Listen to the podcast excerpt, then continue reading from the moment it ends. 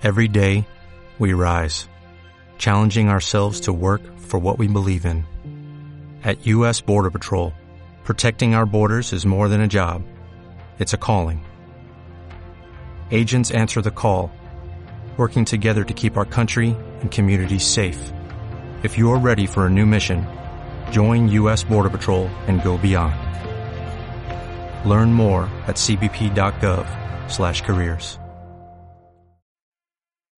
Ad Libitum Studio presenta Control Room, el primer podcast de México especializado en producción. Control Room. Mitos y realidades al descubierto sobre Grabación, mezcla, masterización, edición y producción de audio. Control Room. Producción al descubierto. Sube el volumen de tu computadora y prepárate a escuchar Control Room. Control Room.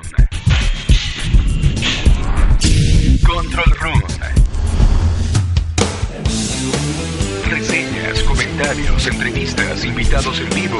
Respuesta interactiva en línea. Control Room. Hablemos de cerca sobre producción. Inicia ahora. Control Room.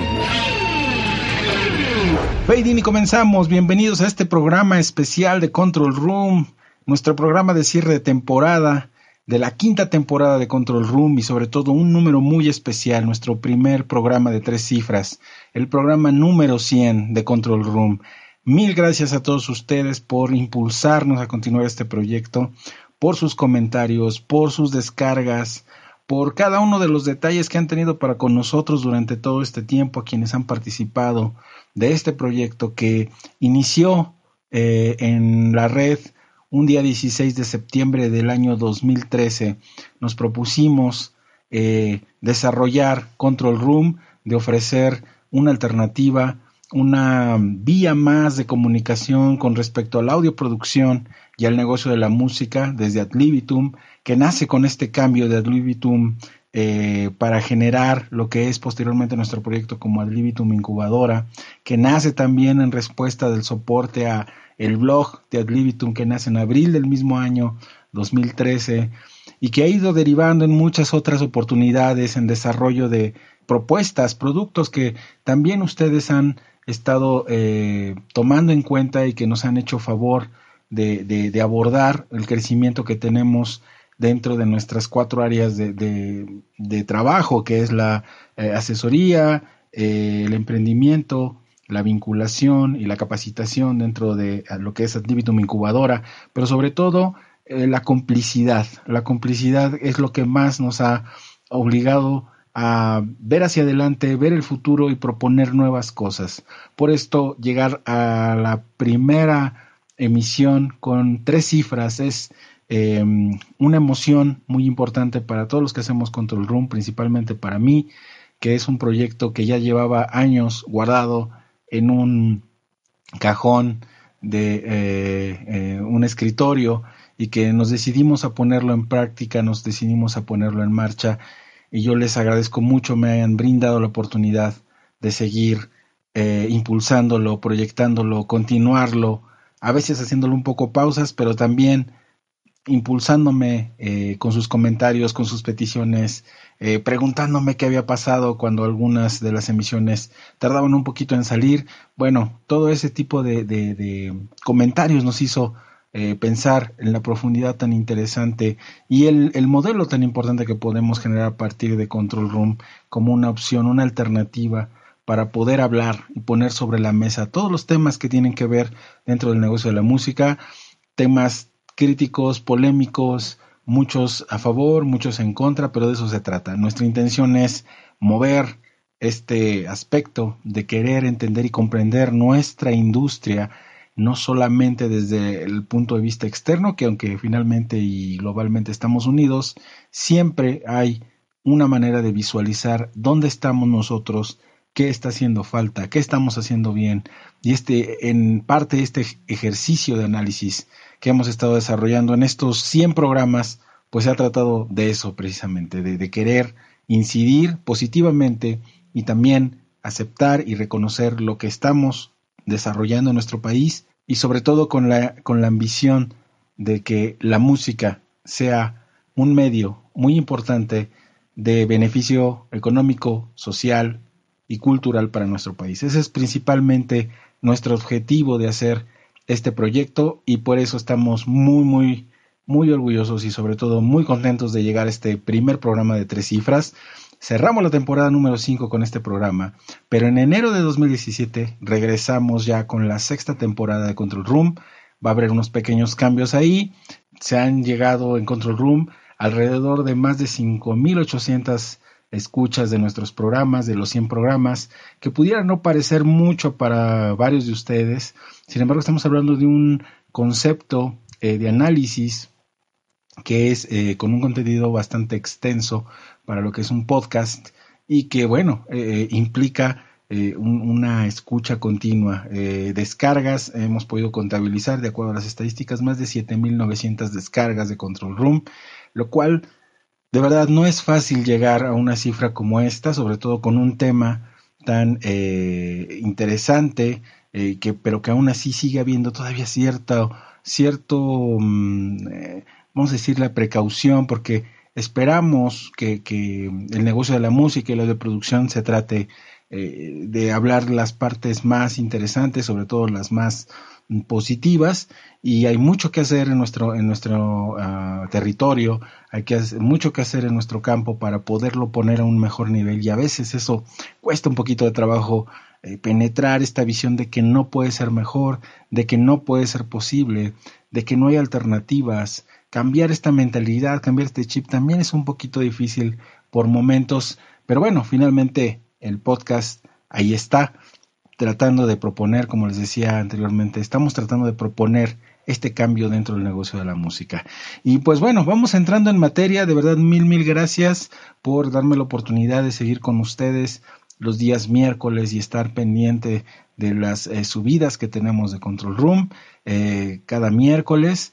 Y en esta en particular para mí también es doblemente especial porque contamos con la oportunidad de tener una entrevista con Eduardo Cruz Vázquez, una de las personas que ha influido mucho en el cambio de nuestro equipo en Libitum, simple y sencillamente porque en su momento él fue el que nos abrió un poquito más el panorama a través de un sistema de la economía cultural. Él, eh, déjenme hablarles un poquito más de Eduardo. Él es egresado de la carrera de comunicación de la UAM Xochimilco. ha trabajado con una especialidad en políticas culturales y gestión cultural eh, por la UAM Iztapalapa, periodista, se ha desempeñado también como agregado cultural en las embajadas de México en Chile y Colombia, y aparte, bueno, también ya obtuvo por parte del gobierno colombiano la medalla al mérito cultural. Ha escrito muchos libros y, el último es uno de los más importantes porque es un punto clave para eh, quien quiere entender mejor el punto de vista del sector cultural como emprendedor y el nombre de esta obra es Sector Cultural Claves de Acceso eh, ya está disponible en, en colaboración de la editorial Editarte, que también está haciendo cosas muy, muy interesantes dentro de este campo, se lo recomiendo mucho. En esta breve entrevista nos habla precisamente de lo que es el sector cultural y qué es la economía cultural, de una manera muy eh, integral, muy sencilla, al mismo tiempo muy reflexiva sobre los pasos que tenemos que dar y ciertas recomendaciones y ayudarnos a integrar esta parte de la economía cultural a nuestro desarrollo día a día, que en el caso del negocio de la música y de la audioproducción está presente y latente constantemente. Así que los invito a que eh, escuchemos esta breve entrevista, pero no por ello menos sustanciosa, interesante, inteligente y sabrosa, porque en muchos aspectos les va a dar una luz que yo creo que es fundamental. Él es fundador también del grupo de reflexión sobre economía y cultura, el GRECU, que es eh, un grupo al cual yo pertenezco. Eh, eh, también he tenido la oportunidad de compartir con él en esa línea como colega dentro del negocio de la música, dentro de los temas del negocio de la música, lo cual profundamente le agradezco a Eduardo me haya invitado a participar de este grupo y en el cual yo disfruto mucho las reuniones, sobre todo entendiendo y tratando de incidir también en el cambio, analizando los matices de, de, las políticas culturales, de las cuestiones económicas que inciden directamente en el sector cultural, porque nos afectan a todos dentro de la cultura y todos estamos unidos, igual que está globalizada la economía, todos los aspectos de las eh, políticas públicas, la economía cultural, eh, las cuestiones eh, legales, las cuestiones fiscales, nos afectan a todos y es, es, muy interesante poder abordar estos temas con Eduardo a través del Greco y con todos los Grecos, todos los miembros del Greco que de verdad también a mí me han nutrido mucho de esta información. Por eso para mí esta entrevista es tan importante compartirla con ustedes y espero que también eh, les abra un poquito más la visión como lo hizo para mí en algún momento una de sus conferencias de Eduardo y lo que me abrió eh, la visión para poder seguir adelante, investigar a fondo mi negocio, investigar a fondo dónde está nuestro mercado, investigar a fondo dónde están nuestras áreas de oportunidades para poder crecer en el negocio de la música. Los dejo entonces con la entrevista de Eduardo Cruz Vázquez y nos vemos para hacer el cierre de esta quinta temporada de Control Room en nuestro programa número 100. ¿Qué tal amigos de Control Room? Les habla Rafa Mendoza. Eh, pues hoy tenemos a un gran invitado para nuestro programa número 100. Estamos con el licenciado Eduardo Cruz Vázquez, periodista y experto en economía cultural, a quien agradezco mucho la entrevista del día de hoy. ¿Qué tal Eduardo? ¿Cómo estás? Muchas gracias por recibirnos, por atendernos aquí en la Casa Rafael Galván. Gracias maestro, ¿cómo están? Saludos a todo el auditorio y pues muy emocionado y muy contento de contribuir a esta labor que llevas adelante, Rafa querido. Muchas gracias, Eduardo. Pues eh, eh, vamos a empezar este, con una pregunta básica, porque muchos de nuestros seguidores tienen pocos conocimiento eh, sobre lo que es el concepto y el término de la economía cultural. ¿Nos podrías hablar cómo podemos entender a la economía cultural? Pues para ponerla muy fácil, Rafa, es simplemente es una subdisciplina de las ciencias económicas que tiene por objetivo pues, analizar y y relacionar todos los procesos que se dan dentro de la economía vinculados a la cultura. O dicho de otra manera, pues es hacer todo el análisis de los diferentes componentes de las cadenas productivas, de valor, de las estructuras financieras, en fin, de todo lo que impone una ciencia como la economía para poder entender cómo caracterizar el peso que tiene la cultura dentro de la economía. Donde quizás está lo más complicado porque precisamente los árboles de los que se nutre este tema de la economía cultural tiene todavía mm, eh, muchas debilidades y fortalezas es justamente en qué es en lo que se va a considerar cultura desde la economía, ¿verdad? Para poder ser eh, objeto de ese análisis. Y es ahí donde está quizás uno de los elementos de mayor controversia, de todavía discusión. La economía cultural es una subdisciplina joven, eh, no debe de tener más de 30 a 35 años en que realmente se ha tomado, digamos, como en serio, con, mm, diría yo, eh, no muy abundante estudios que sistematicen estos esfuerzos, esta visión desde la economía, con muy poca participación de los economistas, muy contada en el ámbito internacional y con un enorme esfuerzo por parte de, de otras disciplinas o de otros profesionales por tratar de entenderla. Esto es una visión, digamos, abuelo de pájaro y diré también global. Pero si ya nos venimos al territorio mexicano, pues el tema de la economía cultural o del análisis económico de la cultura no tiene más de una década. Sí, por supuesto ha habido eh, pioneros o gente importante en que en su momento ha trabajado esto y sembró y abonó de alguna forma este camino, como es el caso del maestro Néstor García Canclini, como es el caso del economista Ernesto Piedras, ¿verdad? Y algunos otros más, pero en realidad estamos hablando de un fenómeno del siglo XXI y que por lo mismo pues eh, todavía no se incorpora a los planes de estudio, Rafa, y en la medida en que nuestros profesionales de las ciencias sociales, eh, fundamentalmente, que es de donde se nutre la mayor parte de la vida cultural, están y siguen siendo formados sin el instrumental de la economía y lo que la economía cultural en particular nos ofrece, pues eh, tienen enormes dificultades para asumirlo a una edad más adulta y por supuesto, salvo las muy importantes excepciones, al emprendedor cultural o al, o al gestor cultural o a cualquier otro profesional que quiere incursionar en los negocios, pues le reviste también todavía mayor problema tener que ir a matacaballo a formarse una mentalidad desde la economía y por supuesto desde los negocios. Eh, sí, es muy interesante saber que es, es este, una, una disciplina joven. En ese sentido, en México, ¿cómo impacta esta área de la economía cultural? Pues imagínate, eh, eh, es, el, tema es todavía mucho más infantil, digamos, por usar una, metáfora, una imagen. Es un pequeñito. Ese pequeñito se llama Cuenta Satélite de la Cultura de México, que hace apenas dos años y, meses dio a conocer el INEGI, el Instituto Nacional de Geografía y Estadística, ¿sí? Eh, y que es, digamos, ya la, matriz, es ya el, sistema que desde las cuentas nacionales o desde la institucionalidad de un gobierno, de un Estado, sí, pues tenemos para medir cuál es la aportación que hace la cultura a la economía. Entonces, imagínate, pues llegar a la cuenta satélite costó muchísimos años ¿sí? y la cuenta arrancó como año eh, para sus, efectos el 2008, es decir, de ahí para atrás, pues queda en los acervos de la historia de la economía mexicana lo que hasta ese entonces se podía hacer. ¿Qué es lo que se podía hacer antes de la cuenta satélite?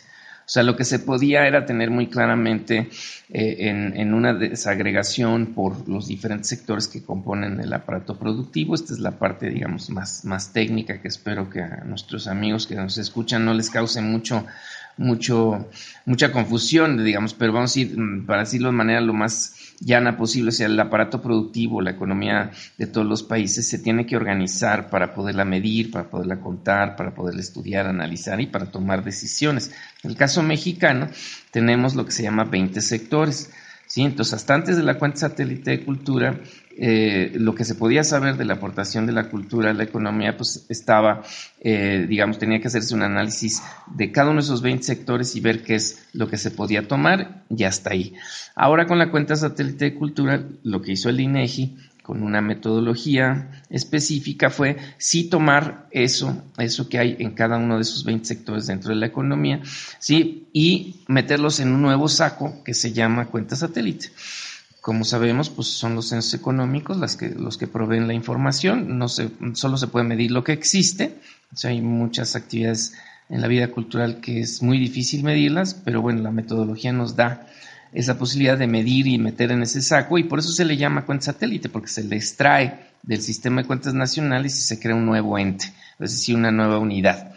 Esta unidad nos arroja que la aportación de la cultura a la economía está al año 2013 porque no puede ir al día, digamos, tiene que pasar tiempo para hacer estos estudios. Es, del 2.8% del PIB, que esto es arriba de 420 mil millones de pesos. Esto puede ser mucho, puede ser poco.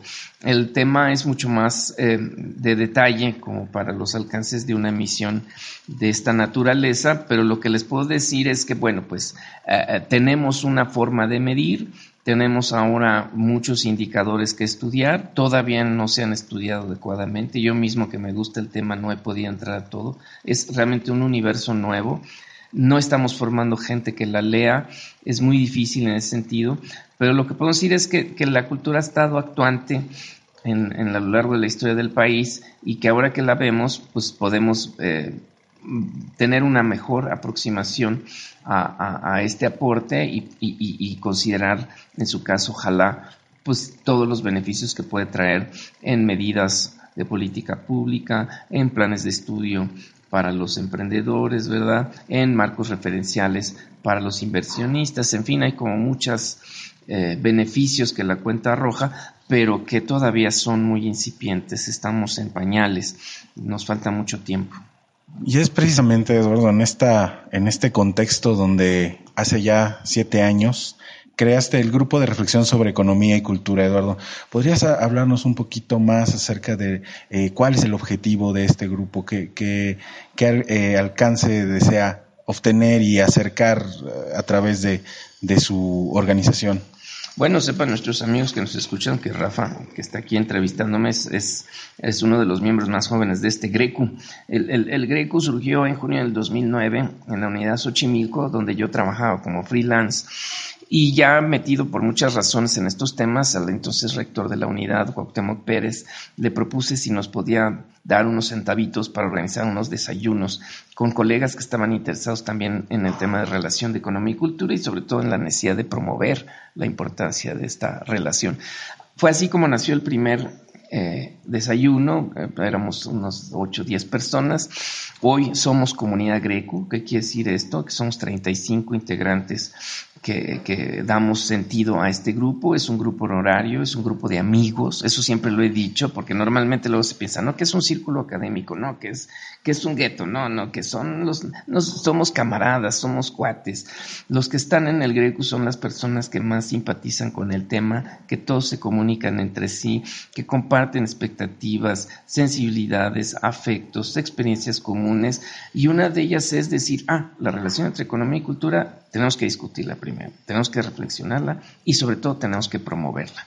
¿Qué quiere decir esto? Que de esos desayunos incipientes pasamos a ir poco a poco organizando actividades eh, sin más recursos que los que podía darnos la institucionalidad de la universidad, la cual es muy importante, que nos cobija la universidad.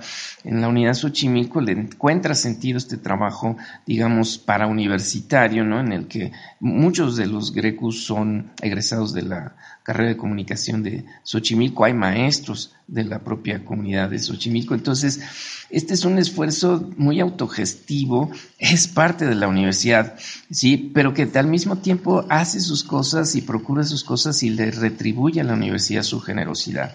¿Cómo? Pues siendo a, la fecha, sin duda, no solo el, único grupo, sino el más importante referente que hay en nuestro país para entender este tema. ¿sí? Entonces, pues nos hemos montado en una gran diversidad de proyectos. Yo solo ahora destacaría pues la creación de un modelo educativo que es el diplomado eh, que ha cambiado de nombres a lo largo de cinco generaciones. El actual se llama Diplomado en Dirección de Empresas Culturales. Comenzamos con un diplomado en Cultura y Negocios. La diferencia fundamental es que durante las primeras cuatro generaciones nos dedicamos a formar a emprendedores y a partir de este año decidimos consolidar y dar instrumentos de apoyo a quienes ya ejercen o están muy cerquita de ser empresarios culturales.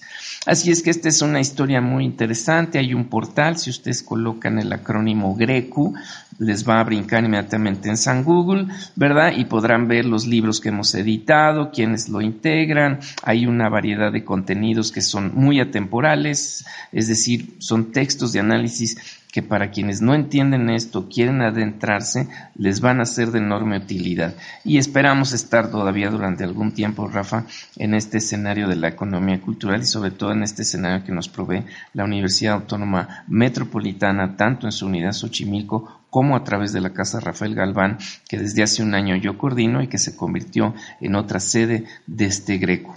Muy bien, Eduardo bueno, primero que nada agradecerte la oportunidad también de pertenecer al Greco. De verdad es un gran honor para mí también poder pertenecer a esta gran comunidad. Y eh, particularmente, ¿qué le recomendarías tú a las personas que desean integrarse a eh, este tema de la economía cultural tan importante y tan relevante para eh, nuestro país? Fíjate que el otro día estaba en el Senado en una reunión con jóvenes y es increíble cómo a veces el reduccionismo es tan útil y es tan obvio, pero a la vez es tan complejo. Yo creo que lo primero que les recomiendo a todos los que quieren hacer gestión cultural ya a secas, ¿eh? Olvídate ya si quieren hacer otra cosa que no sea más que trabajar en una institución público-privada haciendo gestión cultural o promoviendo cultura. Aquellos que por razones distintas de pronto dicen, creo que tengo una idea y puedo, puedo convertirla en negocio. Y por supuesto aquellos que desde chiquitos o ciertas condiciones familiares les dicen, no, es que yo quiero vivir de tener una empresa de servicios, de bienes. Bueno, lo primero es que a falta de estructura educativa formal, pues tomar las pocas opciones que hay en educación no formal, pero que está avalada por instituciones académicas, como es el caso de la UAM. Ya hay ahora, a diferencia del 2000 o incluso antes, hay una variedad interesante de diplomados, de cursos, licenciaturas, algunas universidades ya las crearon, no en economía cultural ni en empresas culturales, pero digamos, pero que están ofreciendo estudios similares o conectados, como el caso de la Universidad de Sor Juana, como el caso de la Universidad Centro, en fin, Entonces, tomar esos, esos esquemas formativos justamente para compensar lo que sus licenciaturas o la vida misma de pronto no les da. La otra, sin duda, muy importante es leer, leer muchísimo. Sí, yo he comprobado a lo largo de mi vida y desde que me interesé en esto que tiene ya muchos lustros, sí, que la mejor forma de normar criterio era precisamente leyendo mucho, leyendo mucho que todos los días el periódico, por lo menos dos periódicos, que todas las secciones, particularmente cultura, economía y finanzas, sí, y comprar revistas. Hay muchas publicaciones muy interesantes, insisto, la gran fortaleza de, de, todos los profesionales en esto, como en muchos otros casos, es la información. Es decir, estar muy bien enterados, muy informados, ayuda a educar el gusto por los números, ayuda a educar el sentido de la formación profesional y subsana muchas carencias del sistema educativo en tanto se van creando nuevas modalidades, ya mencionamos la de la UAM y del Greco, tendrán que irse perfeccionando estos planes de estudios. La otra vez una persona muy allegada a ciertas cúpulas del poder político me decía tres recomendaciones para esto. Y la primera que le dije fue apoyos a la investigación y a la docencia. O sea, necesitamos que las instituciones públicas y privadas le inviertan más a entender que si la llave de salvación del futuro es el autoempleo y la generación de mercados internos muy fuertes, también se necesita formar a las personas desde la universidad, ¿no? Muchos hablan de la inclusión financiera desde la primaria, ¿verdad? Y hay, de hecho, por ahí una franquicia eh, interesante que educa a los niños para que sean emprendedores desde pequeños. Bueno, en fin, pero yo creo que estos consejos que les doy son fundamentales, ¿no? Que es mucha formación en, en todo lo que se pueda aparecer por ahí y mucha lectura, mucha lectura, porque la lectura abre a otros espacios necesarios que son la comparación, el análisis, en fin, tantas herramientas, Rafa. Muchas gracias, Eduardo. Te agradezco mucho la, la entrevista, por estar con nosotros en este programa número 100 de Control Room. Gracias por la oportunidad y esperamos verte muy pronto. Estaremos pendientes para lo que sigue. Gracias. En verdad, Eduardo, muchas gracias por eh, permitirnos entrevistarte eh, para este programa especial de Control Room. De verdad, este, muchas gracias por tus enseñanzas, por tu apoyo, por la inclusión al grupo del Greco eh, por permitirme eh, también empaparme de esta visión que también he tratado de compartir de una manera objetiva, clara, directa y profunda a través de todo lo que estamos haciendo en Adlibitum, porque es muy importante para nosotros incluir este tipo de, temas y para nosotros resulta fundamental una pieza clave y sobre todo eh, sentar las bases del entendimiento que la economía cultural es un elemento que está presente en todas las actividades culturales, en todas las actividades que se relacionan en primera, segunda y tercera línea con las actividades culturales y que en el caso de la música están siempre presentes ahí. Y pues eh, a todos ustedes eh, me queda solamente agradecerles mucho el que hayan estado en este programa número 100 con nosotros, como se ha hecho en las otras cuatro temporadas que ya hemos hecho cierre. Les agradezco de verdad infinitamente que sigan apoyando este proyecto y también quiero invitarlos a que estén muy pendientes de lo que va a ocurrir con nuestro canal de YouTube, porque Control Room en su momento hará también un salto ya hacia lo que es la plataforma de YouTube y en su momento también habrá otro tipo de pequeños elementos, un segundo podcast que estará derivado de Control Room, que entrará también en eh, circulación a partir del mes de marzo de 2017. Control Room se mantendrá como una base de trabajo los próximos meses para nuevas alternativas, para desarrollar algo que es muy importante. Hemos hecho algunas pausas con Control Room, sobre todo porque también quiero que estén muy pendientes de lo que va a ocurrir con la plataforma digital de Adlibitum. Estamos trabajando a fondo en ella, estamos poniéndole todo el empeño para generar una nueva alternativa también de capacitación eh, atemporal, que es ahora una de las ventajas que tiene la educación en línea. Así que, de verdad, no se despeguen del proyecto de Libitum. Ustedes son parte importante de todo esto y sobre todo su apoyo, su respaldo y, su crecimiento nos va a impulsar a nosotros también a crecer, a desarrollar, a, estando, a estar ofreciendo alternativas. Y en respuesta a este apoyo y a esta eh, gran, gran comunidad que se ha generado de Control Room Y respecto al negocio de la música hay muchas oportunidades que vale la pena tomar ahora y que podrían pasar desapercibidas y podrían pasar totalmente frente a nosotros sin que tomamos o extendamos la mano y nos acerquemos para tomarlas. Así que este proyecto llamado Control Room intenta levantar la mano de avisar y decir, aquí hay algo, hay que ponerlo en la agenda, hay que tomarlo en cuenta y sobre todo hay que darnos la oportunidad de visualizar el negocio de la música de una manera diferente a lo que siempre hemos visto, porque es importante hoy más que nunca hacer este cambio de chip. Así que mil, mil gracias por estar con nosotros en este cierre de temporada, en este programa número 100. Les agradeceré mucho que compartan uno o varios o los que ustedes consideren necesarios de los programas que nosotros tenemos a través de ebooks, de a través de iTunes que está enlazado, pueden eh, conectarse y obtener el feedback RSS de, de, iTunes y a través también de la aplicación de iBox escuchar nuestros programas y compartirlos en sus redes sociales, compartirlos con la gente que ustedes consideren está necesitando esta información y pues no me queda más que decirles que este cierre de temporada es muy muy importante para nosotros. Nos vemos con el programa 101 en enero de 2017. Les agradezco mucho que me hayan apoyado para llegar y de verdad infinitamente llegar al programa número 100 y les agradezco mucho que sigan aquí pendientes de lo que estamos haciendo. Les habló Rafa Mendoza desde Alibitum Incubadora. Nos vemos hasta la próxima.